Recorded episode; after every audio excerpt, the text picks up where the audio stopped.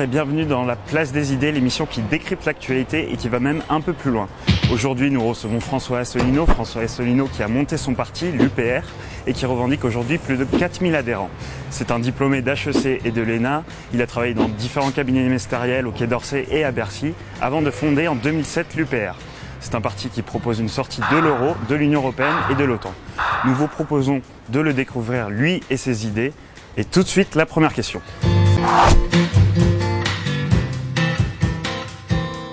Situation en Ukraine est l'illustration, euh, je crois, euh, de la vision géopolitique euh, que notre mouvement développe depuis sa création, à savoir que nous sommes dans une grande tectonique des plaques, si j'ose dire, entre la zone d'influence euro-atlantiste et la zone d'influence russe.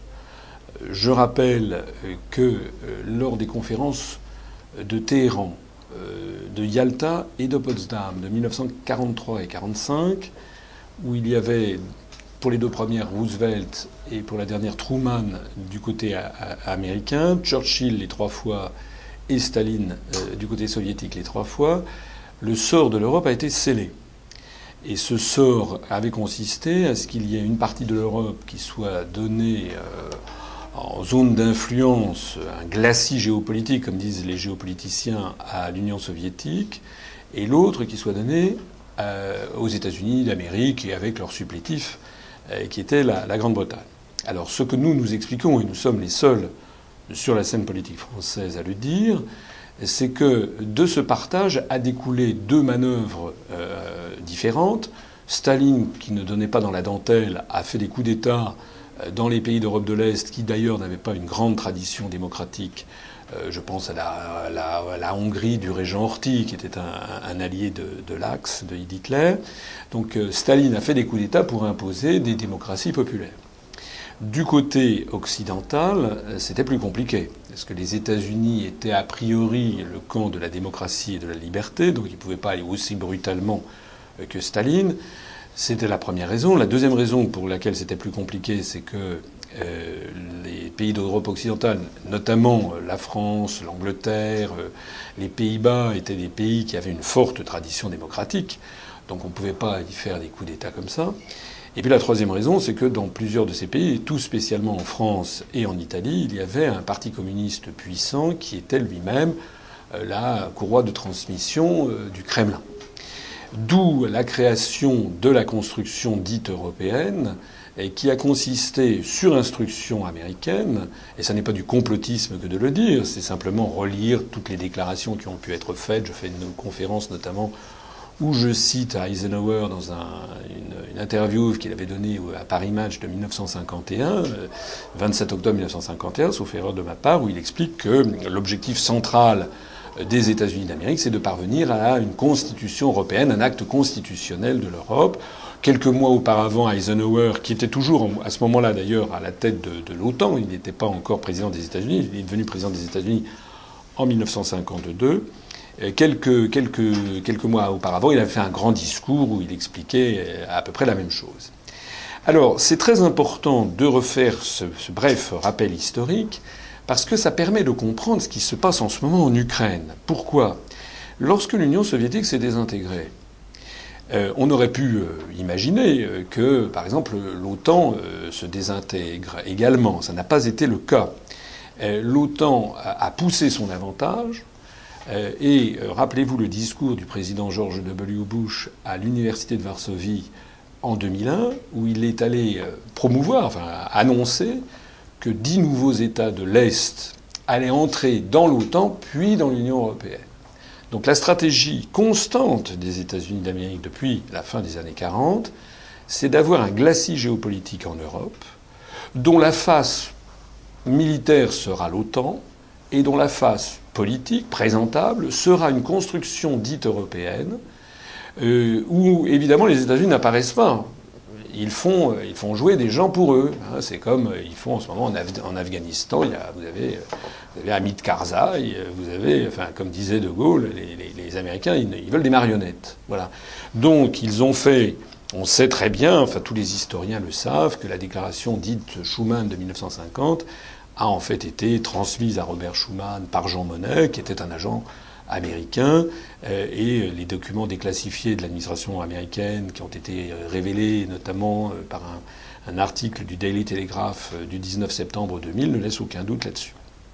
Alors, si vous lisez un grand géopoliticien américain qui s'appelle s'appelle Zbigniew Brzezinski, qui a écrit un livre qui s'appelle The Grand Chessboard, le grand échiquier en français, qui a été conseiller diplomatique du président Carter et également euh, dans les débuts du président Obama, Brzezinski explique, c'est très, c'est, très clair, hein, ils le disent carrément, que l'objectif géopolitique fondamental des États-Unis d'Amérique, c'est qu'ils sont devenus la première puissance mondiale, qu'ils doivent maintenir ce rang planétaire, que c'est la première fois dans l'histoire de l'humanité depuis, euh, depuis l'homme des cavernes euh, que la puissance dominante du monde se situe sur le continent américain et que donc leur ennemi géopolitique naturel, c'est la puissance qui tiendra ce que Brzezinski appelle le heartland eurasiatique, c'est-à-dire la Russie ou la Chine. Et que, l'Union soviétique se soit désintégrée ne change rien à l'affaire. Maintenant, la Russie n'a plus du tout le même système économique et social, mais elle reste un ennemi géopolitique de la puissance américaine, comme la Chine qui est en train de le devenir. Donc dans ces conditions, que disait Brzezinski? Il disait il faut, notre objectif fondamental, c'est de refluer le plus loin possible la Russie dans ce qu'on appelle le heartland, pour parler comme les géopoliticiens du XIXe siècle, le heartland eurasiatique, c'est-à-dire au centre du continent. Alors après vous avoir fait cette présentation, excusez-moi d'être un petit peu long, mais qui me, à mon avis, c'est là où on touche vraiment le, cœur du sujet, euh, L'Ukraine. L'Ukraine est un pays, comme vous le savez sans doute, qui est un pays qui est un peu en forme de, en forme de, losange euh, aplati, dont la pointe occidentale euh, regarde vers l'Occident et dont la pointe orientale regarde vers la Russie. Il s'y ajoute à ça d'ailleurs euh, des distinguos euh, religieux entre l'orthodoxie d'un côté et puis l'Église uniate de l'autre. Voilà. Donc c'est un pays qui, qui, est un peu tiraillé, un pays qui est quand même dans l'orbite russe depuis très longtemps, depuis le, le Moyen Âge. Euh, mais actuellement, ce dont il s'agit, c'est que les États-Unis, sous couvert d'Union européenne, essaye d'arracher, si j'ose dire, ce joyau à, la couronne géopolitique de, de, l'environnement russe immédiat. Alors, ils ont été obligés déjà de faire leur deuil de la Biélorussie, qui, elle, a été solidement arrimée à, Moscou, qui d'ailleurs est considéré comme un État euh, pestiféré par les, pays occidentaux au motif que, que ça n'est pas une démocratie, ce qui est vrai, c'est pas une démocratie, mais ce n'est pas le problème. Le problème pour les Occidentaux et pour les Américains, c'est que c'est dans l'orbite du Kremlin. Euh, les pays baltes, en revanche, ont été arrachés à, l'URSS et ont été placés dans, l'OTAN.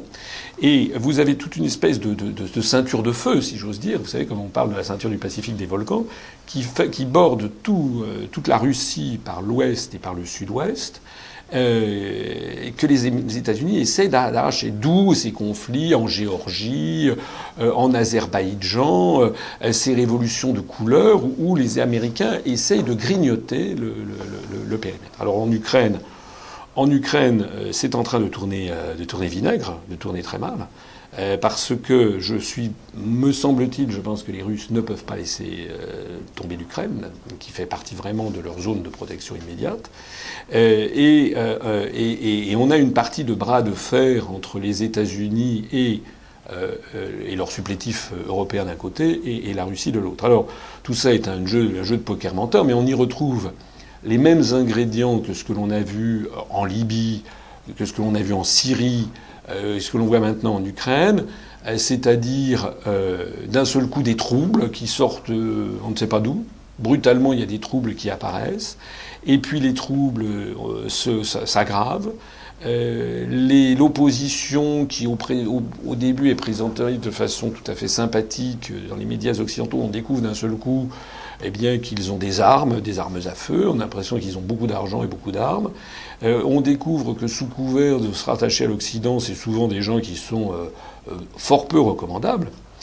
Parce qu'en réalité, enfin c'est moi, là c'est mon interprétation des choses, c'est que nous avons affaire à des gens qui sont stipendiés, comme on dit, c'est-à-dire payés, financés par des officines occidentales pour déstabiliser le pays. C'est en tout cas ma conviction. Et donc, euh, ben, en général, quand on paye des gens pour, pour déstabiliser un pays, on n'a pas en général affaire à des enfants de cœur. Hein, donc en Syrie, on s'est rendu compte que bah, dans l'opposition, ce sont des takfiris, ce sont des fous furieux, euh, des, islamistes fous furieux qui représentent d'ailleurs pas du tout l'islam, qui est une espèce de, de, vision complètement asymptotique et complètement excessive de l'islam. Et puis en, Ukraine, on ne le dit pas assez, mais euh, c'est sous couvert de, voir entrer dans l'Union européenne, on voit en fait des mouvements d'extrême droite néo-nazis, hein, qui, euh, qui, sont toute une nébuleuse avec des nervis euh, qui euh, maintenant sont passés à l'attaque avec des, armes à feu. Alors, je ne vais pas être là pour défendre le, régime du, du, président Yanukovych. Je suppose que tout ça, ça se fait sur un fond euh, de malaise social, de, de, de disparité, d'injustice sociale, tout ça, ça c'est, tout à fait exact.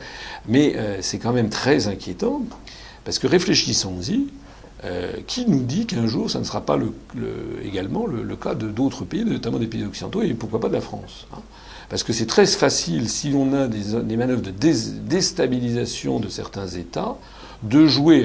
En ce moment, par exemple, la situation politique en France est exécrable. Il y a de très forts ressentiments dans la population. Euh, on sait aussi d'ailleurs qu'il y a des, trafics d'armes invraisemblables qui sont tolérés en France. Euh, tout ceci peut, déraper. C'est la raison pour laquelle, personnellement, je trouve que sur cette question, euh, l'Europe en général, la France en particulier, joue avec le feu d'une façon, d'une façon scandaleuse. Vous avez vu que l'ancien candidat à la présidence des États-Unis, McCain, s'est rendu sur place. Après, ça a été Madame Catherine Ashton, la baronne travailliste, Lady Catherine Ashton of Holland, la, ministre des Affaires étrangères de l'Union européenne. Aujourd'hui même, où nous parlons, euh, il y a euh, Laurent Fabius, M. Steinmeier, le, ministre des Affaires étrangères euh, allemand, qui sont à Kiev. Tout ça est en train de tourner, de tourner au, vinaigre. Encore une fois, je constate que, comme en Syrie, euh, la situation, la position russe me paraît la position d'équilibre et la plus conforme au droit international, dont je rappelle que normalement il interdit l'ingérence dans les affaires intérieures des États. D'accord. Donc, quand vous entendez tous les dirigeants occidentaux, dont de nombreux Français, dire qu'il faut sanctionner le régime, je, geler ses avoirs, qu'est-ce que.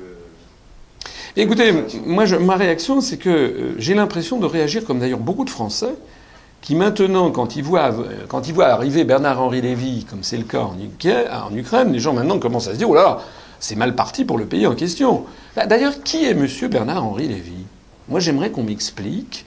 Ce monsieur qui prétendument est un philosophe, on le voit, on a l'impression que c'est un chef de guerre, on a l'impression que les, le, président de la République française, quel qu'il soit d'ailleurs, que ce soit M. Sarkozy ou M. Hollande, euh, sont obligés d'appliquer les directives de ce monsieur qui, ne représente absolument que lui-même, qui n'a été élu par, euh, par personne. Alors, je ne veux pas focaliser ça sur, euh, sur la personnalité de Bernard-Henri Lévy, mais euh, on a l'impression de voir des recettes systématiquement appliquées. Voilà. Alors, bon, moi, je, enfin, il y a un principe de droit international qui a été, qui est un grand principe de droit international public, qui a été posé par la Charte de San Francisco, qui a été d'ailleurs euh, nombreuses fois euh, réaffirmé, c'est le principe de non-ingérence dans les affaires intérieures. Bon. À partir du moment dans les années 80, des gens comme Bernard Kouchner et comme toute une, il y a une, mo une mode à ce moment-là qui a consisté à dire fallait euh, inventer un prétendu droit d'ingérence. Si on, si, on, si on commence à autoriser l'ingérence dans les affaires intérieures des États, eh bien, ça s'appelle tout simplement la loi du plus fort. C'est-à-dire, c'est celui qui domine financièrement, militairement, médiatiquement la scène et qui se permet d'intervenir. C'est exactement la situation qu'on a. On présente l'Ukraine d'un seul coup comme un pays. Euh, tout allait bien, et puis d'un seul coup tout va mal. D'un seul coup, c'est un pays avec lequel tout allait bien. Il y avait d'ailleurs un projet de, de, tout allait bien du temps où l'Ukraine devait entrer dans l'Union européenne, en fait. C'est-à-dire dans ce glacis géopolitique américain que je décrivais tout à l'heure. À partir du moment où d'un seul coup l'Ukraine ne veut plus y entrer, d'un seul coup tout va mal. Voilà. La même chose se passe, par exemple, dans un petit pays du, Moyen-Orient, euh, du Golfe arabo-persique, qui s'appelle le Bahreïn, euh, le, qui était un émirat, qui est devenu un royaume, le royaume de Bahreïn. Bon, c'est un petit État. Euh, comme vous le savez peut-être, la grande majorité de la population est, musulmane chiite, euh, comme l'Iran qui est en face, qui est au nord. Mais la monarchie, la dynastie, euh, elle, en revanche, est, est musulmane sunnite. Bon. Il y a eu tout au long de l'année 2013 des manifestations contre le régime, qui est un régime totalement autocratique. Enfin, le régime ukrainien est beaucoup plus démocratique que le régime de Bahreïn. Bon, il y a eu des manifestations. Euh, la monarchie, le roi a sévi, il a fait mettre en prison un certain nombre de manifestants. Il y en a qui ont été condamnés à mort, tenez-vous bien, qui ont été condamnés à mort à perpétuité, en attendant peut-être une grâce royale ultérieure, mais pour avoir manifesté. Bon, personne n'en a parlé dans les grands médias occidentaux. Pourquoi? Parce que le Bahreïn, c'est un petit un micro-État qui se trouve au nord-est de, l'émirat du Qatar, euh, eh bien, héberge dans sa capitale qui est Manama, héberge euh, la cinquième flotte américaine.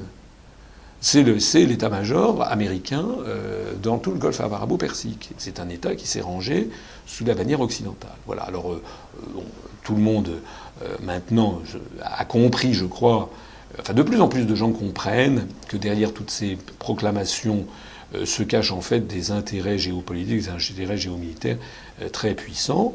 Euh, ces menaces de sanctions à l'égard du régime de Kiev, j'observe qu'elles ne, sont, ne sont pas formulées à l'égard de régimes beaucoup plus dictatoriaux ou autocratiques, euh, comme euh, le régime de l'Arabie saoudite, le, royaume de, le royaume du Bahreïn, l'émirat du Qatar, par exemple, pour, pour citer que quelques-uns.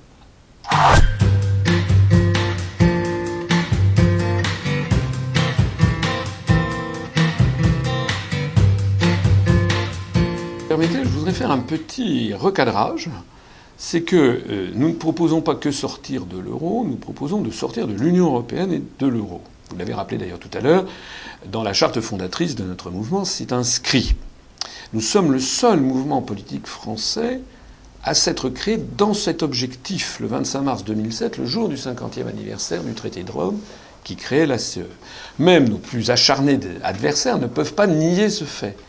Si vous allez regarder le, journal officiel de la République française euh, qui euh, présente euh, l'association loi 1901 à sa plan Union populaire républicaine que j'ai créée le 25 mars 2007, donc ça a dû paraître au journal officiel de mémoire, je crois que c'est le 5 juin, il y a marqué une association loi 1901 comme un parti politique qui veut rassembler les Français pour sortir de l'Union européenne et de l'euro.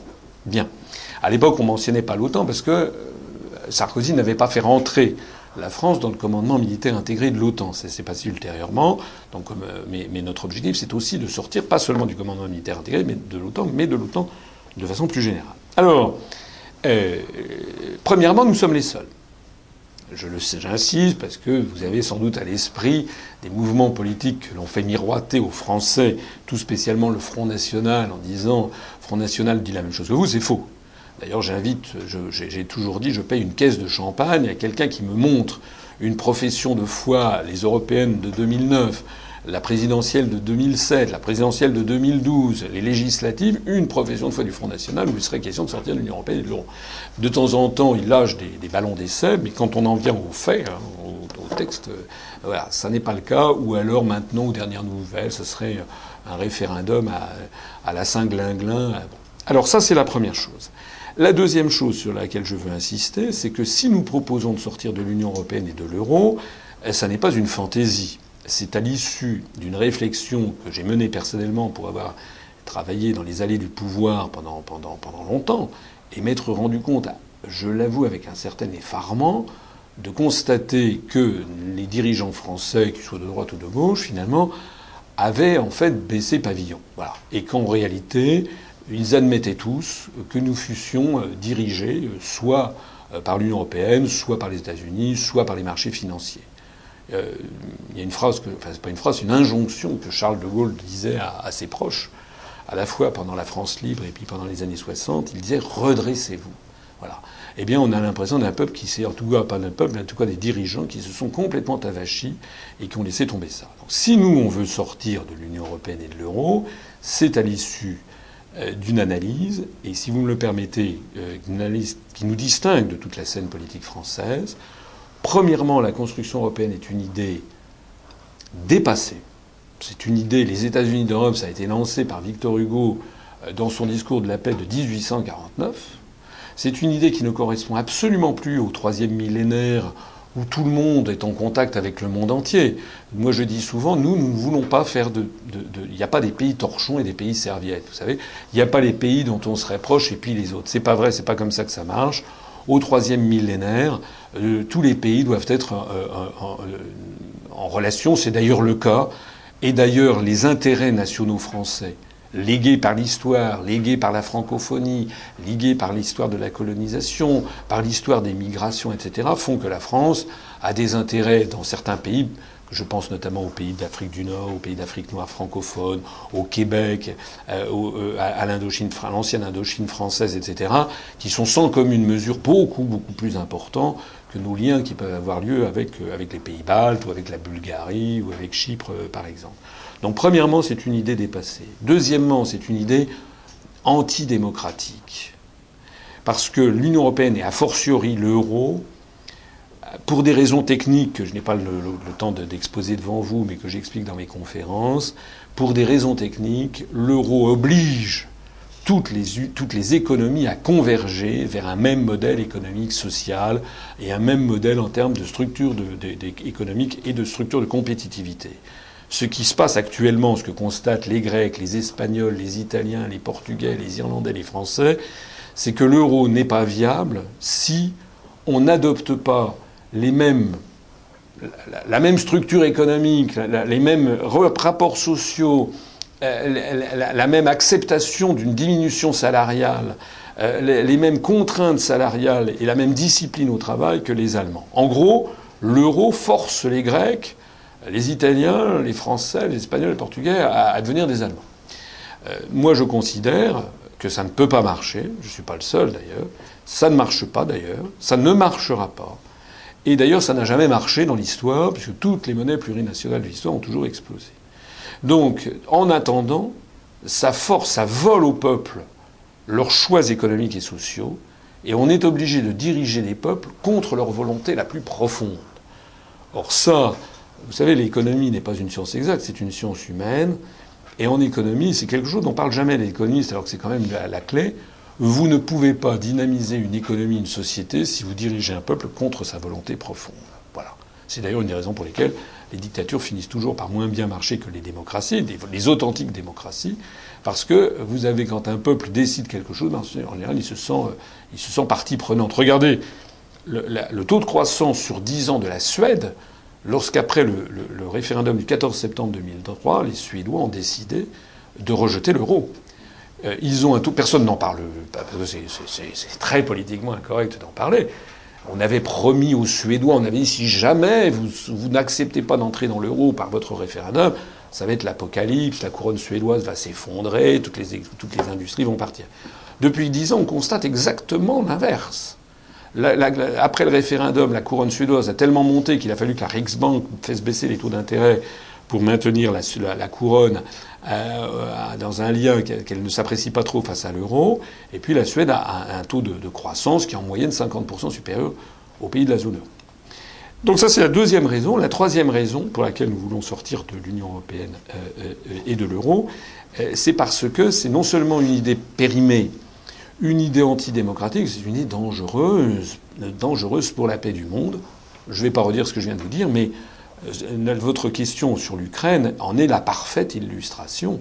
C'est que nous sommes entraînés, de gré ou de force, dans un glacis géopolitique à suivre les intérêts géopolitiques des États-Unis d'Amérique, ou éventuellement des pays de la ligne de front, si j'ose dire, c'est-à-dire les pays baltes, dont on peut comprendre qu'ils se méfient de la Russie, mais les intérêts géopolitique de la France, c'est pas du tout ça. Nous, nos intérêts seraient d'avoir, au contraire, de très bonnes relations avec Moscou comme avec Pékin. Ce que De Gaulle d'ailleurs avait dit aussi, il avait dit euh, euh, en France, dans l'histoire de France, à chaque fois que nous avons eu de bonnes relations avec la Russie, ça a été des grands moments de l'histoire de France. À chaque fois que nous avons eu des mauvaises relations avec la Russie, euh, ça a été mauvais pour la France. J'en viens maintenant plus directement à votre question. Sortir de l'euro en termes. Alors d'abord, je vous expliquer pourquoi on veut sortir de l'euro. Il y a des gens, bien entendu, qui vous promettent l'apocalypse, qui vous disent si on sort de l'euro, ça va être la GN, le, monde va s'ouvrir sous nos pas, on va être entraîné dans l'euro. Il faut garder, garder euh, quand même l'esprit euh, serein. Ce sont les mêmes qui nous avait expliqué que l'euro allait, allait nous apporter plus de croissance, plus de richesse, plus d'emplois, alors que l'euro a apporté tout le contraire, ce sont les mêmes qui maintenant nous promettent l'apocalypse. Donc déjà, ne, ne les écoutez pas, ne les écoutez plus. La deuxième chose, c'est qu'il y a des gens très sérieux qui ont appelé à la sortie de l'euro. Je pense en particulier à ces cinq prix Nobel d'économie euh, qui ont écrit dans expansion.com, qui est un magazine économique euh, espagnol, il y a quelques mois, qui ont incité l'Espagne à sortir au plus vite de l'euro pour éviter la catastrophe. Vous savez que l'Espagne était en train de suivre le même chemin que la Grèce. Il y a 28% de taux de chômage officiel en Espagne. Ces cinq prix Nobel d'économie, c'est pas n'importe qui. C'est Paul Krugman, Joseph Stiglitz, Thomas Sargent, qui sont trois prix Nobel d'économie américains, Christopher Pissarides, qui est un prix Nobel d'économie chypriote, et Sir James Mirrlees, qui est un prix Nobel d'économie britannique. Alors, ça, c'est d'un point de vue technique. Rassurez-vous, il y a des gens extrêmement sérieux qui conseillent de sortir de l'euro. D'un point de vue pratique, d'un point de vue pratique, la Grèce a failli sortir de l'euro. Ce sont les Américains qui ont tapé du poing sur la table au long des années 2012 et 2013 et qui sont toujours à la manœuvre derrière pour empêcher l'euro d'exploser. Le, Timothy Geithner, secrétaire d'État au Trésor, s'est rendu à une réunion de l'Eurogroupe à Wroclaw au pire moment pour taper du poing sur la table, pour exiger que les pays maintiennent la cohésion avec l'euro. Vous avez une très haut fonctionnaire américaine qui s'appelle Madame Lael Brainard, qui en permanence, je crois qu'au cours de l'année, je crois que c'est 2012, elle, elle est venue 17 fois en Europe pour faire la tournée des capitales européennes en disant voilà ce qu'il faut que vous fassiez pour rester dans l'euro. Bon, je n'en dis pas davantage sur euh, l'influence que les États-Unis ont sur l'euro. Et les États-Unis ne veulent surtout pas la, désintégration de l'euro parce qu'ils craignent, à juste titre, que ça ne soit le signal de l'effondrement du château de cartes géopolitique qu'ils ont, qu'ils ont construit. En termes très pratiques, c'est très facile de sortir de l'euro. En tout cas, c'est beaucoup plus facile que d'y entrer. D'ailleurs, toute l'histoire monétaire du monde le prouve. Lorsque l'Union soviétique s'est désintégrée, tous les États issus de l'URSS ont créé leur propre monnaie. Ils avaient une monnaie unique qui s'appelait le rouble. Lorsque l'Empire austro-hongrois s'est désintégré après 1918 avec les traités de Sèvres, de Trianon, on a créé en quelques mois des banques centrales nationales et des monnaies nationales d'États qui n'existaient pas auparavant. Je pense à la Tchécoslovaquie, à la Yougoslavie, à la Hongrie, tous ces démembrements. Concrètement, comment ça se passerait?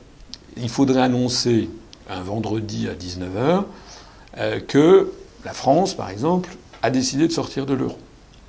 Naturellement, la décision qui serait ainsi annoncée aurait été on aurait prévenu euh, tous, les, présidents de grandes banques, de grands établissements financiers en France, en leur demandant qu'à partir de 18h55, tous les distributeurs automatiques de billets soient d'un seul coup déconnectés. Donc les gens ne peuvent plus sortir d'argent. C'est ce qui s'est passé d'ailleurs en Grèce et à Chypre. Hein, je n'invente rien. De la même façon qu'à Chypre, il faut également, au même moment, euh, déconnecter Target 2, c'est-à-dire le système qui permet de transfert automatique au sein de la zone des virements de capitaux. Ça veut dire, d'un point de vue technique, ça, prend une, fraction de seconde. Il n'y a plus les transferts automatiques dans le, dans le cadre de Target 2. D'un point de vue juridique, ça veut dire qu'on débranche, si j'ose dire, l'article 63 du traité sur le fonctionnement de l'Union européenne. On le viole. Euh, moi, je n'aime pas violer les traités, au contraire, nous, nous sommes des grands légalistes, mais enfin, j'observe qu'au moment de la crise chypriote, euh, tous nos bons européistes ont tous, euh, d'un seul coup d'un seul, rétabli le contrôle des mouvements de capitaux entre Chypre et le reste du monde, donc ils ont violé l'article 63 du traité sur le fonctionnement de l'Union européenne. Suite à quoi Eh bien, les banques ferment au samedi, dimanche, puisqu'on annonce ça un vendredi à 19h, et puis peut-être on les maintient fermés le lundi ou le mardi, j'en sais rien. Pendant ce temps-là, ben, on convoque tous les, tous, les, employés des banques et on leur demande, enfin les banques leur demandent de prendre tous les billets qui sont dans les DAB ou qui sont en caisse et de donner un coup de tampon dessus avec marqué par exemple France, France, France. Voilà. C'est-à-dire que ce billet de banque d'un seul coup devient un euro réservé à la zone franc enfin à la France. Là aussi, j'invente rien. que ce soit un tampon humide ou un timbre sec, c'est exactement comme ça que ça s'était produit au moment de la désintégration, par exemple, de la couronne austro-hongroise en 1918. Euh, et puis, euh, évidemment, à partir du moment où on a suspendu les transferts automatiques euh, de capitaux, la nature ayant horreur du vide, surtout en matière financière, vous aurez dans les instants qui suivront la création ipso facto d'un marché parallèle, d'un marché d'échange, qui cotera 7 euros non, enfin déconnecté du reste de la zone euro. Hein, donc qui sera, parce qu'il y aura toujours des Français par exemple qui voudront aller en Allemagne, ou des Allemands qui voudront venir en France, et donc il y aura besoin d'avoir un, taux de change qui immédiatement apparaîtra. On rouvre les banques, mettons le mardi suivant, les gens peuvent revenir tirer de l'argent euh, distributeur, sauf que cette fois-ci, ils sont tamponnés, à supposer qu'on n'ait pas déjà les coupures prêtes de, francs euh, euh, rétablis. Alors vous allez me poser sans doute quelques questions. Première question, qu'est-ce qu'on fait des billets qu'on a gardés dans son portefeuille ben, Eux, ils sont restés des euros, ils ne sont pas tamponnés. Donc, si on anticipe une baisse de l'euro devenu franc, il faut garder des billets. C'est ce qu'avaient fait d'ailleurs les Grecs. Les Grecs, au pire moment, d'ailleurs je crois que ça doit être encore le cas, il y a des Grecs qui ont sorti des billets de, de, euros et qui les mettent dans leur, dans leur compte bancaire, dans, des coffres en banque, parce qu'ils se disent qu'il vaut mieux avoir des billets, des billets comme ça. Deuxième question que vous allez me poser, que va devenir le, franc Alors ça, euh, les, prophètes de l'Apocalypse, une fois j'ai débattu avec un professeur d'université qui, il est vrai, appartenait à EELV, donc qui, qui, avait une vision pour le moins polémique et politicienne de la chose, il me disait que le franc perdrait 80% de sa valeur. C'est absurde.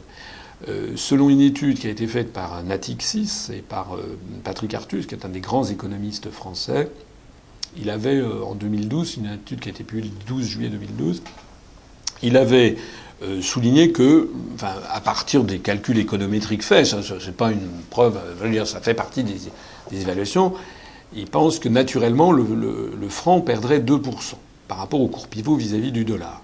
Dans le cas d'une explosion de la zone euro, où le marque gagnerait 20%, où la drachme perdrait 30%, où le franc belge perdrait 8, où le nouveau florin néerlandais gagnerait 16. Voilà, il y avait, et donc le franc finalement bougeait assez peu. Dans une autre étude qui a été publiée par euh, euh, Jacques Sapir, qui est professeur d'économie à l'école des hautes études en sciences sociales, et Philippe Muret, qui est professeur d'économie à, la Sorbonne, c'est une étude qui a été publiée chez la Fondation Res Publica il y a quelques, quelques semaines, en novembre 2013. Euh, eux, ils anticipent neuf scénarios, et eux, ils considèrent qu'il faudrait que le franc se déprécient bien davantage. je crois qu'ils ont une simulation aux alentours de 35%, ce qui, je pense, enfin, d'après des. Quand vous regardez d'un point de vue économique les choses, il faudrait, ça serait bien que le, le franc puisse se déprécier d'environ une trentaine de pourcents par rapport au cours pivot du, dollar. Euh, alors pourquoi il faudrait ça? Ben Parce que ça rétablirait la compétitivité externe de l'économie française. Actuellement, elle est très gravement handicapée par le fait que nous avons en fait comme monnaie une espèce de, de Deutschmark caché. Donc le, taux de change de, l'euro actuellement, c'est une espèce de cote mal taillée entre des monnaies comme le Deutschmark ou le florin néerlandais ou la marca finlandaise et puis la drachme, mais qui tire quand même plutôt vers le Deutschmark. Donc actuellement, notre monnaie, l'euro est beaucoup trop surévalué, ce qui explique d'ailleurs la disparition accélérée de l'industrie française, la montée du chômage dans notre, dans notre, dans notre pays.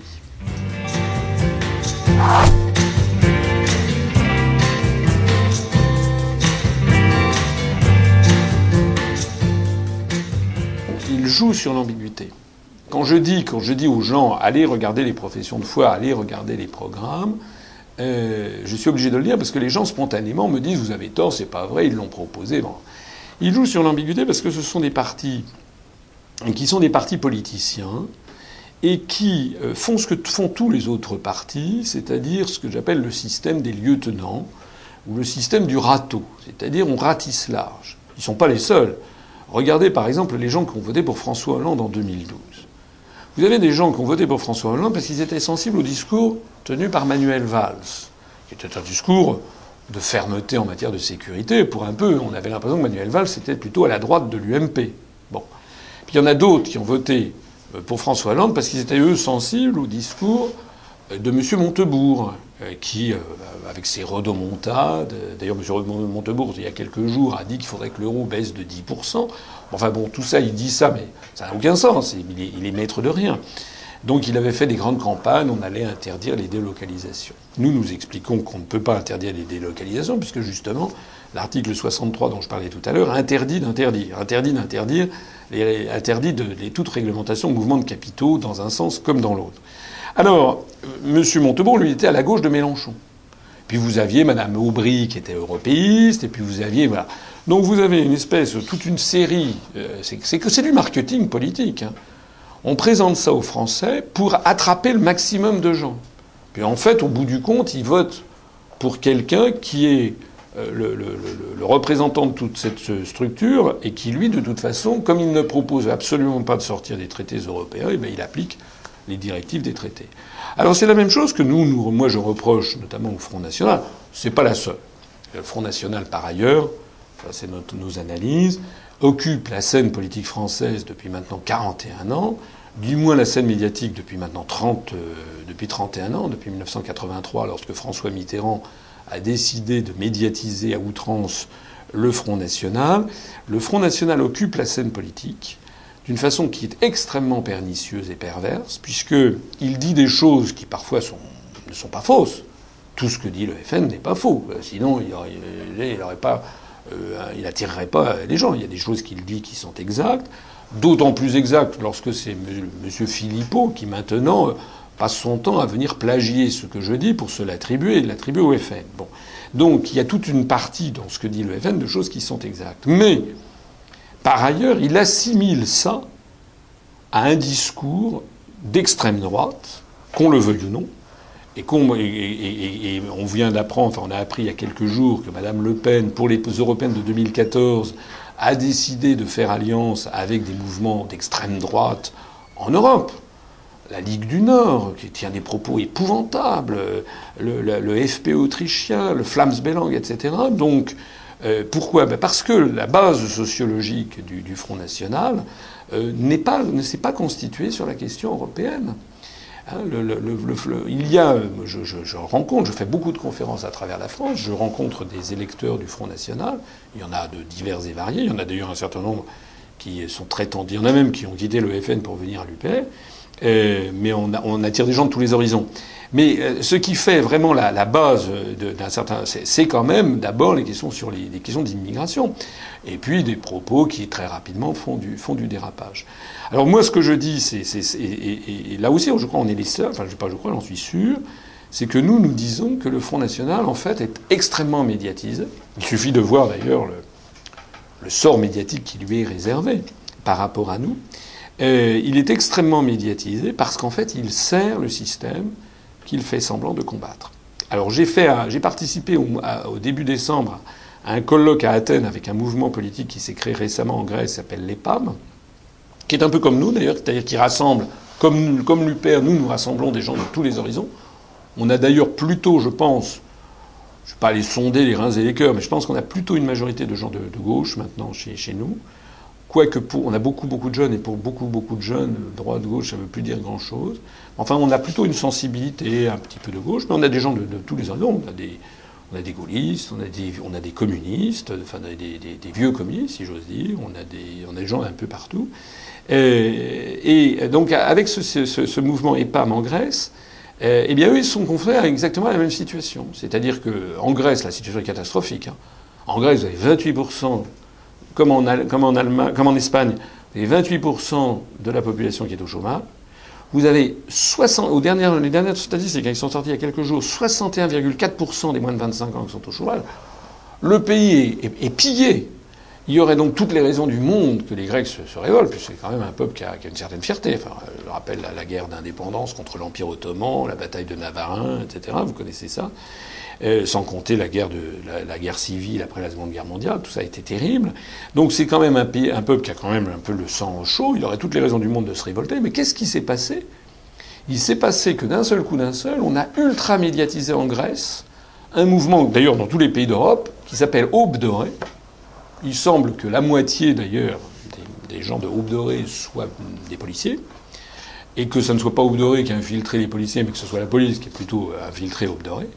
Et ce mouvement, comme par miracle, a été présenté aux gens, à tous les Grecs, en disant attention, si vous n'êtes pas d'accord avec ce qui se passe, alors c'est que vous êtes de la vie d'Aube Dorée. Ah, ça tombe bien, Aube Dorée étant présenté comme un mouvement néo-nazi, c'est la technique de l'amalgame qui consiste à dire vous, êtes forcément quelqu'un d'extrême droite. Alors nous, nous disons, c'est tout notre, c'est un des éléments essentiels de notre combat politique, c'est que euh, l'extrême droite n'a pas le monopole de la critique euh, contre l'euro et contre l'Union européenne. C'est au contraire, ça devrait être au contraire un, combat politique qui est mené par tous les républicains, tous les amoureux euh, de l'indépendance et de la souveraineté nationale, de la souveraineté de la France, de tout ce qui a fait la grandeur de la France, et non pas c'est une forfaiture médiatique que de, mettre dans l'esprit des gens euh, l'idée que ce serait le, Front National qui aurait ce, monopole. C'est d'autant plus une forfaiture que, comme je l'ai dit, en plus de ça,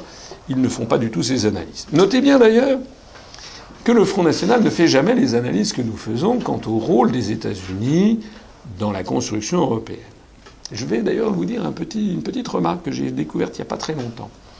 J'ai découvert, ça traîne sur Internet, que M. Jean-Marie Le Pen en 1981, a été reçu, on a la, vous verrez la photo, elle est sur Internet, a été reçu par le président des États-Unis, Ronald Reagan.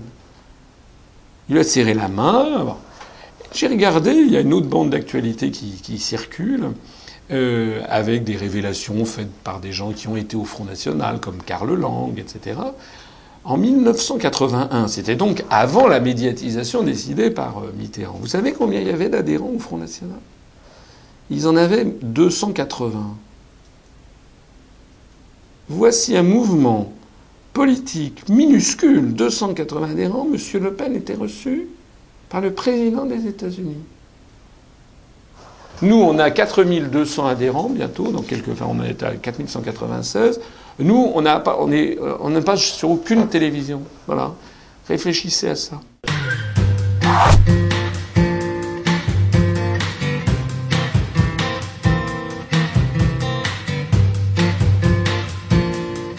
Alors, comme j'aime bien le faire, je fais, mes réponses sont toujours un petit peu longues, mais parce que j'aime bien euh, comment euh, reprendre un historique pour qu'on comprenne bien, pour que les, gens comprennent, comprennent bien le fond du dossier.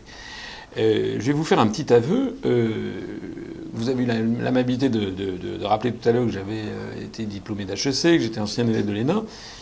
Euh, on avait dans les, des épreuves d'histoire-géographie, euh, notamment à HEC, ou à l'ENA, on avait des, des questions de, questions internationales. Euh, eh bien, je, vous avoue quelque chose que je ne devrais pas dire, mais je n'ai découvert qu'il n'y a que quelques années, donc bien après, une, vérité fondamentale, c'est que l'OTAN, l'organisation du traité de l'Atlantique Nord, a été créée sous la houlette des États-Unis en 1949 alors que le pacte de Varsovie a été créé euh, en 1953.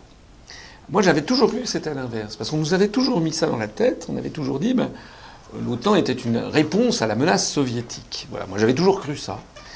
Euh, et d'un seul coup, je me rends compte que c'est un peu plus compliqué. Puisqu'en fait, euh, c'est l'inverse qui est vrai, c'est-à-dire que le, pacte de Varsovie a été créé justement en réponse à, l'OTAN. Alors, ce point étant précisé, euh, que dans les années 50-60 du XXe siècle, nous ayons fait partie de l'Alliance Atlantique est quand même, je pense, quelque chose qui était justifié. Euh, L'Union soviétique était quand même euh, fondamentalement une dictature qui, comme les dictatures vieillissantes, ce qui d'ailleurs sont en, train de devenir les États-Unis, les États-Unis, je pense, sont en train de filer un mauvais coton, comme on dit, sont en train de. C'est plus les États-Unis de 1945. Hein. Les États-Unis de 2014, c'est autre chose. Donc, euh, l'Union soviétique était vraiment une menace, d'ailleurs, piétinait le droit international constamment, se livrait à des guerres d'agression. Les États-Unis aussi, hein, mais enfin, par exemple, au Vietnam, les, torts étaient un peu, partagés. Euh, que à ce moment-là, la France ait été dans le camp occidental, ma foi, Bon, euh, ça pouvait se comprendre. Il y avait une vraie menace euh, soviétique, et il y avait quand même un camp qui était un camp plus, à mon avis, plus, libre que, l'autre. Bien. Euh, mais ce que De Gaulle a compris dans les années 60, c'est que la, domination américaine était en train de devenir un danger planétaire. Il l'a dit, lisez le livre de, mémoire de, de, de Perfit, le C'était De Gaulle, et euh, De Gaulle a compris que la construction européenne était justement cette manœuvre de vassalisation. J'ai rien inventé hein, dans ce que je disais tout à l'heure. Donc De Gaulle, à partir de 1963, il a essayé de faire une alliance avec les Allemands pour découpler, comme on dit géopolitiquement, l'Allemagne des États-Unis, pour essayer d'avoir une Europe euh, qui ne soit pas sous domination américaine. Et puis, on parle toujours du couple franco-allemand, on oublie tout simplement de dire que les Allemands, le couple, il a duré même, pas six mois, puisque le traité a été signé le 22 janvier 63 à l'Élysée, et puis le 13 ou 15 juin 1963, moins de six mois après, les députés du Bundestag allemand ont, euh, euh, ont, comment dirais-je, complètement dénaturé ce traité en votant un protocole interprétatif euh, pour un supplémentaire qui réintégrait dans ce traité de l'Élysée tout ce que De Gaulle n'avait pas mis, en particulier l'Alliance atlantique, en particulier l'entrée du Royaume-Uni dans dans la CE, comme on disait à l'époque, en particulier les liens très étroits, pour ne pas dire la suggestion, aux États-Unis d'Amérique. Voilà. À partir de ce moment-là, alors je vous renvoie, j'ai fait une conférence là-dessus sur mon site upr.fr, euh, j'en profite pour le citer, euh, qui s'appelle Qui gouverne la France. À partir de ce moment-là, De Gaulle a changé son fusil d'épaule. Il ne pouvait pas sortir de la CE, d'abord qui était encore balbutiante, puis surtout il n'avait pas les moyens euh, politiques, puisqu'il n'avait pas la majorité euh, au Palais Bourbon. Ça, on l'oublie toujours. On oublie toujours que De Gaulle, il n'y avait qu'une tiers de députés gaullistes à l'Assemblée nationale. Donc De Gaulle était obligé d'avoir une majorité de composée avec les députés, les héritiers du MRP, c'est-à-dire des, européistes. À partir du moment où De Gaulle a vu que les Allemands finalement jouaient le jeu des Américains, à ce moment-là, il a complètement changé de fusil d'épaule. Et c'est là où il a fait cette espèce de, diplomatie assez prodigieuse des années 64, 65, 66, 67. la reconnaissance de la République populaire de Chine, puisque les États-Unis interdisaient euh, aux pays occidentaux de reconnaître la Chine populaire, on devait tous reconnaître Taïwan. Exactement comme en ce moment, les États-Unis imposent à la France une politique vis-à-vis de l'Iran, euh, imposent à la France une politique vis-à-vis de Cuba, etc. Sauf que De Gaulle, il ne se laissait pas intimider. Bon. Donc De Gaulle, il a, il a fait un scandale planétaire en reconnaissant la Chine de Mao. C'était pas qu'il était devenu maoïste, bien entendu. C'est qu'il appliquait cette stratégie des grands capétiens. Ça remonte à François Ier, faisant alliance avec Soliman le Magnifique, le Grand Turc, en 1526, pour desserrer euh, l'étau de, de, de, Charles Quint euh, qui était en train d'étrangler la France. Euh, de Gaulle, de la même façon, fait un voyage, deux voyages en Amérique du Sud absolument prodigieux où des millions, des millions de gens se descendent les pour acclamer De Gaulle, acclamer non seulement le héros de la France libre des années 40, mais surtout le chef d'État d'une France non alignée, indépendante. Parce que le monde a besoin de ça. Hein. C'est un début de prémisse de réponse à, votre question sur laquelle je vais revenir. Et puis De Gaulle va également lancer la politique de détente avec l'Union soviétique. Euh, il va se rendre en URSS en 1966, parce que c'est pareil. Hein. Les Américains acceptaient qu'on ait des relations diplomatiques avec euh, l'Union soviétique, mais on n'avait pas le droit d'avoir des échanges euh, de, chefs d'État ou de ministres. Donc De Gaulle envoie balader tout ça. Et puis dans la foulée, alors ça c'est en 64 que ça se passe, 65. En 65, il fait sa déclaration, la conférence de presse de février 65, où il, réclame le retour à l'étalon de change or euh, que les États-Unis sont, sont, en train de détruire avec le déficit croissant de leur balance des paiements courants. En 1966, il va donc en URSS, et la même année 66, il fait, enfin l'année 65-66, il fait la politique de la chaise vide à Bruxelles pour casser le mécanisme d'Europe fédérale voulu par les Allemands et notamment par ce fameux Walter Hallstein qui a été le premier président de la Commission européenne et qui est un homme qui avait un passé nazi. Enfin, il était euh, sinon exactement membre du Parti national socialiste, en tant que il était membre de l'Association nationale socialiste des juristes, et il a été le juriste d'Hitler après la, la, rencontre de 1938 avec Mussolini pour bâtir une Europe nouvelle. Donc euh, c'est ça que De Gaulle a cassé. Et en 1966, il décide de faire sortir la France du commandement militaire intégré de l'OTAN.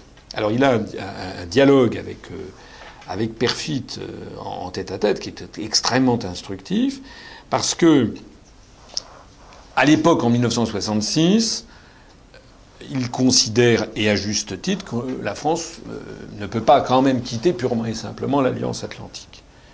La France a développé sous De Gaulle une politique euh, une, doctrine militaire qu'on appelait erga omnes, vous savez, c'est du latin qui veut dire contre tous, c'est-à-dire que la France était sanctuarisée par son arsenal nucléaire et donc se protégeait contre tout le monde. Nous n'avions pas d'ennemis désignés.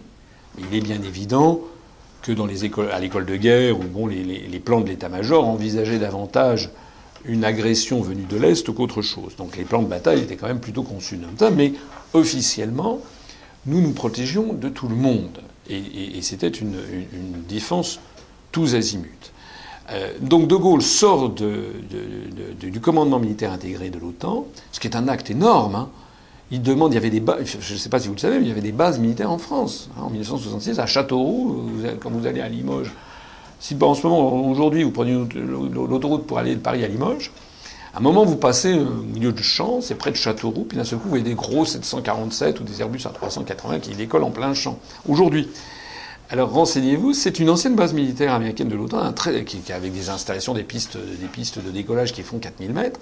Euh, c'était des installations de l'OTAN et qui ont été donc dégagés par De Gaulle et qui maintenant sont utilisés pour la formation des pilotes, euh, euh, donc loin des aéroports, euh, des aéroports parisiens. Cette décision a été une décision énorme qui a été prise et qui a montré que De Gaulle voulait assurer la souveraineté et l'indépendance de la France. Et il a dit à Perfit, lorsque le communisme s'effondrera, à ce moment-là, l'OTAN devra se désintégrer. L'OTAN se désintégrera. Alors pour le coup, il s'est trompé dans ses prévisions parce qu'il n'avait pas bien mesuré, semble-t-il, à quel point, au moment où le communisme allait s'effondrer, les États-Unis ont fait ce que je rappelais tout à l'heure avec George W. Bush, c'est-à-dire ont poussé leur avantage en transformant l'OTAN euh, désormais en une, espèce de, coalition impériale voulant mener une police mondiale pour le bénéfice de l'empire euro-atlantiste. C'est exactement ce qui est en train de se passer. Quand vous pensez qu'il y de l'OTAN en Afghanistan, l'Afghanistan n'est pas euh, n'est pas euh, en bordure de, l'océan Atlantique. Alors qu'est-ce qu'il faudrait faire? Ben, Nous, si on propose de sortir, alors vous avez raison de rappeler euh, que Nicolas Sarkozy a fait rentrer la France dans le commandement militaire intégré de l'OTAN. Il y a des gens qui s'en sont offusqués, moi aussi bien sûr, mais euh, beaucoup des gens qui s'en sont offusqués ont fait un procès un peu, comment dire, un procès n'allant pas jusqu'au bout. Euh, il y a des gens qui disent oui, il faut, c'est scandaleux, il faut rester en dehors du commandement militaire intégré de l'OTAN, mais ce sont des gens qui par ailleurs ne veulent pas sortir de l'Union européenne. Or ça, c'est absurde. Parce que je, renvoie les gens, les spécialistes, les gens qui s'intéressent à ça, à lire le traité sur l'Union européenne, euh, sous l'empire duquel nous sommes, euh, le TUE, le TU, ça ne s'invente pas, ça s'appelle le TU. il y a le TUE, vous savez, il y a le TUE le TFUE, le traité sur le fonctionnement de l'Union européenne. Donc dans le traité sur l'Union européenne, l'article 42 prévoit expressément que la politique européenne de sécurité et de défense est, sous, la, sous la préséance de l'appartenance à l'OTAN. C'est-à-dire que l'OTAN prime sur toute autre chose. Donc on est placé sous l'autorité de l'OTAN. En d'autres termes, euh, c'est en tout cas l'analyse que nous faisons, et je, crois qu'elle est, qu'elle est impeccable. D'ailleurs, on a un certain nombre d'anciens militaires qui nous ont euh, rejoints. J'en profite pour signaler, par exemple, euh, la présence chez nous d'un colonel en retraite de Harvidler, qui est notre responsable des questions, euh, des questions militaires, qui est le colonel Chaman, qui est l'auteur du seul ouvrage de géopolitique français sur la stratégie aérienne. Je cite également l'amiral Debray, qui est un, amiral à la retraite, mais qui a été le, le Pacha, le commandant des porte-avions Foch et Clémenceau, qui nous, qui nous a rejoints. Donc, ce que nous nous disons, c'est qu'il y a deux logiques. Soit on est dans l'Union européenne, donc dans le traité de l'Union, qui nous subordonne à l'OTAN, et à ce moment-là, bah, euh, ça n'a aucun sens d'être dans l'OTAN et de ne pas être dans le commandement militaire intégré. Donc en réalité, la décision qu'a prise Sarkozy n'était que l'aboutissement d'abandons successifs qu'avaient réalisés euh, Giscard, Mitterrand euh, et, Jacques Chirac, et qui progressivement, bah, si vous voulez, dans la mesure où on est obligé, on est subordonné, on est allié militairement à une coalition qui sont tous, ou presque tous, il y en a quelques-uns, il y a l'Autriche, la Suède, l'Irlande qui sont pas dans l'OTAN, mais tous les autres y sont, bon, ben, euh, ça n'a aucun sens à ce moment-là de continuer à être dans notre coin, puisque par ailleurs, on accepte des subordonnés militairement et on affirme qu'on fait la même alliance en matière de sécurité et de défense. Donc, il y a une logique très profonde à la décision qui a été prise par Nicolas Sarkozy de rallier le commandement militaire intégré de l'OTAN. C'est la logique très profonde. Mais c'est une logique contre, c'est exactement la logique contre laquelle nous on se bat, puisque cette logique consiste en fait à se faire phagocyter dans ce, ce glacis géopolitique américain. Donc l'autre logique, c'est la nôtre, c'est de dire que la France, conformément à 1500 ans d'histoire depuis le baptême de, Clovis, pour ne pas dire 2000 ans depuis euh, Vercingétorix, tenons-nous-en à 1500 ans d'histoire, est un pays dont la vocation suprême et qui est attendu par le reste du monde. Je parlais tout à l'heure le, triomphe du voyage de De Gaulle en Union soviétique en 66, en Amérique latine en 64. J'aurais pu parler le discours de Phnom Penh de 66 également. Ce qui est attendu du reste du monde, c'est que la France soit la France. C'est-à-dire qu'elle soit un autre Occident. Un monde blanc, mais qui dit pas la même chose que le monde anglo-saxon. Parce que nous avons notre génie propre. On a une langue mondiale, une langue universelle. On a une vision du monde très différente de la vision anglo-saxonne. Euh, et on est un point de ralliement pour beaucoup. Les grands moments de l'histoire de France, on n'a pas toujours été comme ça. On a eu des mauvais moments. Mais comme je le dis toujours, qui, quel peuple n'a pas eu ces mauvais moments? Moi, ce que j'essaie de faire depuis que j'ai créé l'UPR, c'est de rappeler aux Français les grands moments de notre histoire. Et ça plaît beaucoup d'ailleurs à de nos jeunes compatriotes. On en a beaucoup qui. C'est un mouvement très jeune. On a plus de la moitié de nos adhérents qui ont moins de 40 ans. Il y en a plus de 40% qui ont moins de 35 ans. Donc on a énormément de jeunes à l'UPR, y compris des jeunes issus de l'immigration. Euh, qui viennent souvent, qui adhèrent. Et il y en a beaucoup qui m'ont dit, monsieur, pour la première fois de ma vie, vous m'avez rendu fier d'être français. Parce qu'on fait valoir ce qu'est la France dans ces grands moments. Et ce qui est attendu du reste du monde, c'est qu'elle soit le porte-parole de la liberté des peuples et des nations. C'est ce qu'on a fait merveilleusement avec euh, la Révolution française et ses suites. Vous savez que tous les pays latino-américains, les, pays du monde bolivarien, se sont très largement inspirés de la Révolution française. Beaucoup des pays de la laïcité dans le monde euh, euh, du Moyen-Orient, malheureusement, ce sont ces régimes qui sont en train d'être démolis les uns après les autres. Les régimes du Parti basse s'inspiraient directement de la laïcité à la française. C'était une modernisation du Moyen-Orient. Beaucoup des pays d'Afrique se sont très largement inspirés des idéaux français, et c'est ça qui est attendu et qui, à mon avis, manque au monde. C'est la raison pour laquelle nous, nous considérons que nous devons absolument, c'est une question vitale, sortir de l'Union européenne, de ce glacis géopolitique, et sortir de l'OTAN, pour redonner à la France ce qu'elle a toujours été. Et ça n'est pas d'être anti-américain que de le dire, c'est simplement rétablir ce qui est nécessaire au monde, c'est-à-dire un équilibre des peuples et des nations. Actuellement, la voix de la France, et je le dis très sérieusement, la voix de la France en ce moment, elle s'est éteinte et elle manque au monde.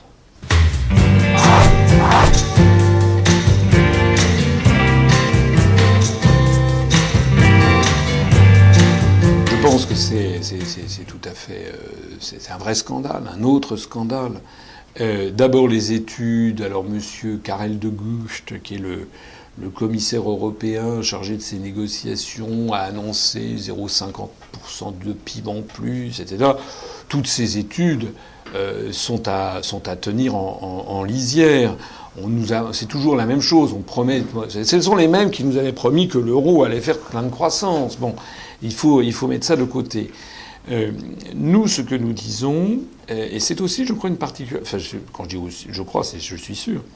Une des particularités de, l'UPR, euh, c'est que nous voulons réhabiliter la politique avec un grand P qui n'est pas une chose sale, dégoûtante, misérable, faite par des minables, des escrocs, des corrompus, etc.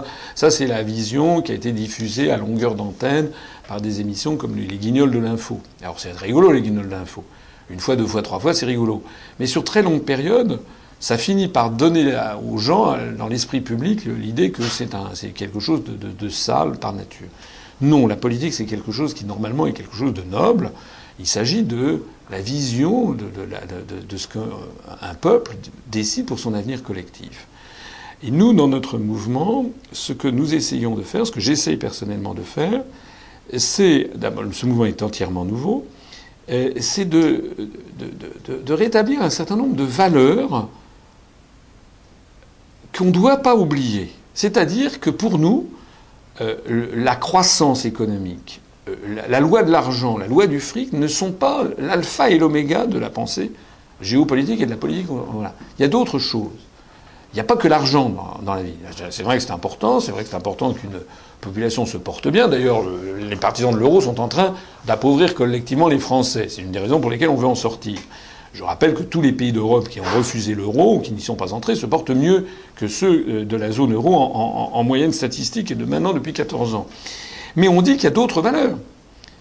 Qu'est-ce qui va se passer avec ce grand marché transatlantique? Vous savez ce que c'est? Au bout du compte, ça revient, pour schématiser, à donner à ce que les États abdiquent devant des tribunaux leur souveraineté face à des grandes entreprises, des grands conglomérats financiers et industriels, qui pourront attaquer les États parce qu'ils auront mené des politiques qui ne seront pas conformes à leur légitime attente de ce qu'attendent les... Mais enfin, où allons-nous? Où allons-nous? Ça veut dire que les États sont en train de plier devant le poids d'une oligarchie financière ou industrielle qui veut faire la loi. Mais ça va pas. Ça va pas. On revient à un véritable Moyen Âge. Les États, je rappelle que les États, ce sont les émanations des peuples. Il n'y a rien qui doit être au-dessus des États, puisque ce sont les peuples, ce sont les intérêts nationaux, et on veut nous faire croire, par tout un discours qu'on a vu au moment des accords de Marrakech, on allait voir ce qu'on allait voir, l'Organisation mondiale du commerce, la libre circulation des mouvements de capitaux, ça allait nous, nous enrichir collectivement. Non Non la, France ne s'enrichit pas, elle est en train de détruire son industrie, parce qu'il n'y a pas que l'euro, hein. il y a aussi la totale liberté de circulation des capitaux. Alors, par exemple, au cours des six dernières années, le PIB de la France, vous savez de combien il a augmenté depuis six ans? Il a augmenté de 0%. 0,0. Rien. En six ans de temps. Bon, alors que la population française a augmenté d'ailleurs au passage. Hein. Donc dire que nous nous appauvrissons. Mais en revanche, au même moment, la République populaire de Chine a augmenté son PIB, vous savez de combien sur les mêmes six ans? De 60%. Voilà. Donc la réalité, c'est que on assiste à une hémorragie euh, industrielle, de savoir-faire scientifique, euh, voilà, vers les pays euh, émergents, qui bénéficient sur place à une fraction de la population, mais aussi à des fortunes très rapidement bâties, et ceci au profit en Occident de ce qu'on appelle une hyperclasse, hein, de quelques dizaines de milliers de personnes, qui eux, effectivement, ou les gérants de fonds de pension, etc., euh, tirent les plus grands bénéfices de cette affaire.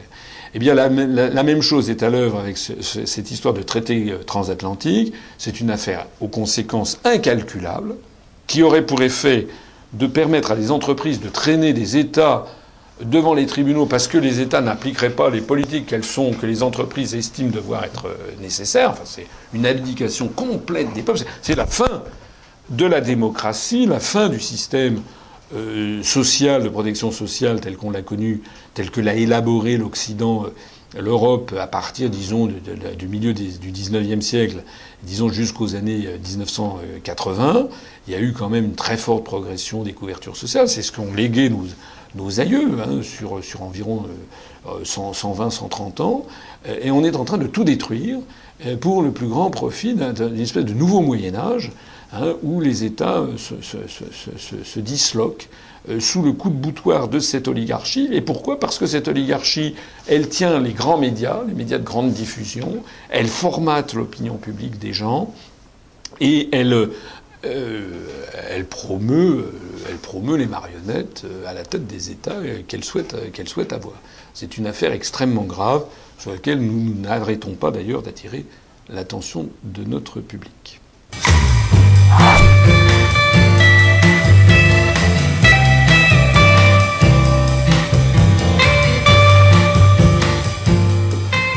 Les psychologues se sont rendus compte que quelqu'un qui est devant la télévision n'est pas exactement dans son état normal. Il est dans une espèce d'état second.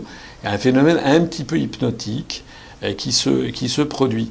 Euh, on sait par les sondages médiamétrie, en 2012, hein, je crois que euh, chaque Français passait en moyenne 3h47 minutes ou 3h50 minutes devant sa télévision tous les jours. Bon, moi je fais des conférences qui ont une certaine audience sur Internet. J'ai fait des conférences qui font 3 heures ou 4 heures. Alors il y a des gens qui me disent Ah, c'est très très bien, mais c'est beaucoup beaucoup trop long, il faudrait que ça fasse 5 minutes. Alors je réponds aux gens C'est vrai que c'est très long, mais euh, en 5 minutes, je ne peux pas dire la même chose qu'en 4 heures. C'est vrai que je suis un petit peu bavard, je pourrais peut-être un peu plus concis, mais je ne peux pas dire. Bon. Et puis surtout, ce que je dis aux gens, c'est que on me dit ça, mais les mêmes personnes trouvent tout à fait normal de passer 365 jours par an, 3h50 devant la télévision.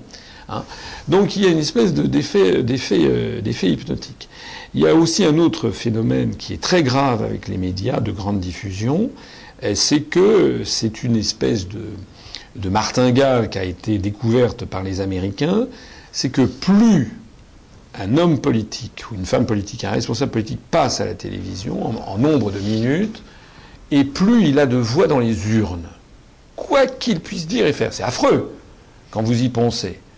Hein Donc, euh, moi, j'ai montré dans une conférence, il s'est passé en 2012. En 2012, euh, par exemple, au mois de janvier, pour le seul mois de janvier 2012, du 1er au 27 janvier, c'était les statistiques du CSA, sur les 10 chaînes de télévision répertoriées par le CSA, hein, donc euh, les grandes chaînes de télévision, euh, plus iTélé, BFM Télé, LCI, la chaîne France 24, voilà. Sur ces 10 chaînes de télévision, au mois de janvier, M. Hollande est passé 62 heures suivi par Nicolas Sarkozy qui est passé 58 heures. Donc déjà, une puce, la puce à l'oreille, c'est que c'est bizarre que le chef d'État en exercice ait passé moins que François Hollande. Comme si les, gens qui tenaient les médias avaient déjà décidé qu'on allait, on allait, on, allait accorder au peuple français, un petit, un os à ronger. On allait lui changer son président de la République. Voilà sachant que ça ne changerait rien à rien, puisque de toute façon, c'est la même politique qui soit menée. Et puis après, en numéro 3, 4, 5, arrivé mais très très loin derrière, vous aviez Bayrou, Madame Le Pen, Mélenchon. Bayrou, c'était 15 heures. Il y avait un décalage de 1 à 4. Puis alors après, en février-mars, Bayrou est moins passé, Madame Le Pen a été promue. Au, au bout du compte, vous avez eu exactement l'arrivée dans l'ordre du tiercé. Alors ça, c'est quand même très grave pour la démocratie c'est que euh, si les, médias de grande diffusion, TF1, France 2, etc., décident à chaque élection présidentielle que seul le candidat de l'UMP et le candidat du PS vont passer, chacun des deux va passer 4 ou 5 fois plus que tous les suivants, eh bien ça veut dire qu'on aura l'UMP et le PS jusqu'à la fin des temps. C'est d'ailleurs ce que font les Américains. Hein. On oublie trop souvent qu'aux élections présidentielles aux États-Unis, il n'y a pas le Parti républicain et le Parti démocrate seul. Vous avez 10 ou 12 candidats Hein, donc il y a beaucoup plus de candidats, mais dans le monde entier, on croit qu'il y a seulement le Parti républicain et le Parti démocrate. Donc je conclurai sur cette affaire en vous disant que nous n'avons pas froid aux yeux. Euh, notre mouvement politique est un mouvement qui veut aller au fond des choses, qui s'adresse aux Français avec, euh, euh, je pense, on s'adresse à l'intelligence des gens. On ne s'adresse pas à leur cerveau reptilien.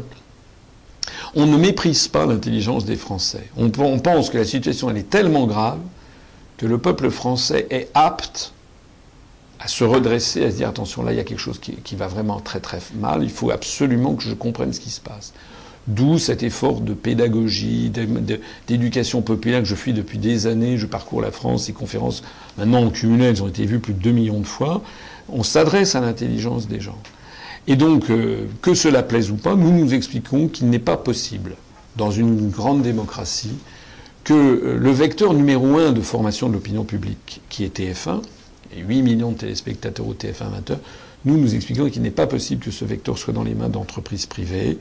Euh, Bouygues, qui est en plus est, possédé, comme vous le savez, par en partie euh, par un fonds de pension américain, American Funds, Capital Resorts and Management. Donc nous on dit ça c'est pas possible. Ça n'est pas possible parce que parce que c'est l'organisme numéro un de formation de l'opinion publique. Donc dans notre programme, qui est un programme euh, par ailleurs très largement inspiré du programme du Conseil national de la résistance de 1944. Je me permets d'insister, il va bien au-delà de la sortie de l'Union européenne de l'euro, ça c'est les points forts, mais ça se, dit, ça, se, décline. Eh bien, dans ce programme qui est inspiré de celui du CNR, nous avons repris certains passages, euh, on s'en inspire tellement euh, au point que certaines phrases même du programme du CNR ont servi de tête de chapitre à notre programme. Et notamment, il y avait dans le programme du CNR le fait d'évincer les féodalités économiques et financières, en particulier de la presse. Il y avait aussi le rétablissement du secret des correspondances, qui est tout à fait à l'ordre du jour. Nous, on a tout un aspect de notre programme sur le rétablissement euh, des libertés publiques, qui sont très très menacées avec les écoutes, avec la multiplication des caméras, avec peut-être à terme un jour le puçage, le système index. On est les seuls à dénoncer, à dénoncer ça, parce qu'on est en train nolens volens d'aller vers une civilisation, une société à la, à la George Orwell. Enfin, je voulais le dire, c'est euh, euh, rendre aux médias leur indépendance, et donc euh, il n'y a pas mieux pour l'instant en tout cas, s'agissant de TF1 en tout cas, de renationaliser. On ne propose pas de tout renationaliser, il y a d'autres chaînes privées. En plus de ça, euh, bah, on vit dans. Bon, il y, a, les bouquets satellitaires, les gens peuvent aller écouter des quantités de télévision. Il y a aussi Internet qui se développe à tout à l'heure. J'en sais quelque chose, puisque si notre mouvement se développe très vite, c'est grâce à Internet. Donc ça n'est pas simplement. Euh, on ne touche pas aux autres, euh, aux autres chaînes, mais on estime que TF1 doit redevenir dans le giron public. Alors revenir dans le giron public, ça ne veut pas dire. Il y a des gens qui disent qu'ils voient le spectre de l'ORTF. Non, il ne s'agit pas de recréer l'ORTF. Il s'agit, mais je vous renvoie à notre programme, de démocratiser aussi euh, la définition des programmes. Hein. Puisque, puisqu'avec les boîtes médiamétrie, il y a peut-être 60 ou 80 000 boîtes chez, télé, tous les téléspectateurs, vous savez que tous les jours, on sait, minute par minute, le nombre de personnes qui regardent TF1, etc., ou France 2. Ben nous, on dit, on devrait demander beaucoup plus souvent aux Français ce qu'ils veulent. Est-ce que les Français veulent vraiment avoir M. Bernard-Henri Lévy à la télé tous les quatre matins, Jacques Attali, Jacques Delors, euh, voilà, tous les tenants de la pensée européiste? Ça, c'est en vertu de quoi? Il faut absolument démocratiser la, définition de qui passe, euh, qui passe où euh, à la télévision. C'est payé par le public, non d'une pipe.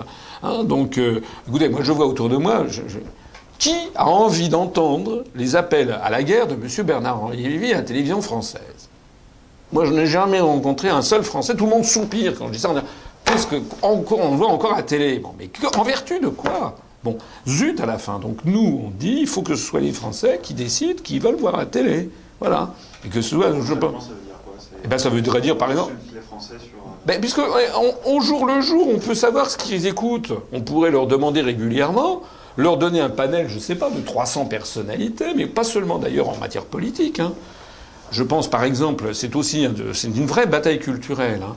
Euh, moi, je suis absolument euh, ulcéré de voir à quel point les productions états-uniennes, américaines, dominent tout l'audiovisuel français.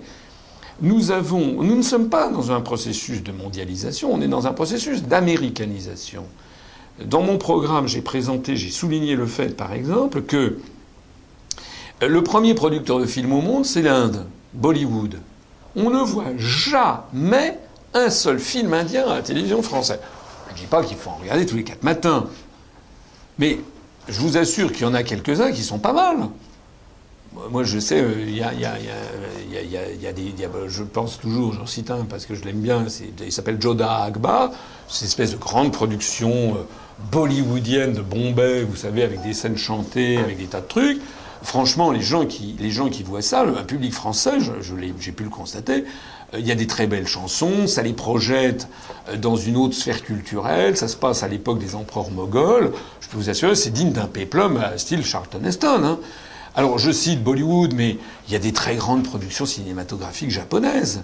Les films de, de, Kurosawa, les films de... Moi j'aime beaucoup Oze, qui est un, peu moins connu, c'est des films prodigieux des années 60. Vous avez des grandes productions russes, vous avez des grandes productions africaines. Il y a un cinéma africain, il y a d'ailleurs un festival, le festival de Ouagadougou, le festival panafricain du film, qui est 80% des films qui sont projetés là-dedans sont des films euh, francophones il y a toute une création franco, de films francophones en Afrique. Il y en a qui sont, je vous assure, qui sont très bien. Ça s'appelle euh, les, Talons d'Or de Yenengui, je crois. C'est un peu l'équivalent de la Palme d'Or. Bah, en France, jamais on en parle. Alors que vous avez tous les deux ans un festival euh, de films panafricains avec des films euh, de, du Burkina, du Sénégal, etc., d'Algérie, etc. Il y a le, le, dernier en date, ils ont primé un film, c'est les Franco-Sénégalais, qui est très bien. Personne n'en parle à la télévision française. Alors en revanche, le, film, le festival film américain de Deauville, alors ça, merci bien. Ça, on en est, on est couvert. Donc, euh, et quand je dis, euh, encore une fois, il y a cinéma africain, cinéma russe, euh, chinois, japonais, arabe, brésilien, américain. Mais pour, vous voyez ce que je veux dire? C'est-à-dire qu'il faut absolument, on revient à l'idée de l'hypnose, il faut absolument euh, euh, sortir la France de cette espèce de piège tentaculaire qui nous impose une seule et même, une seule et même pensée.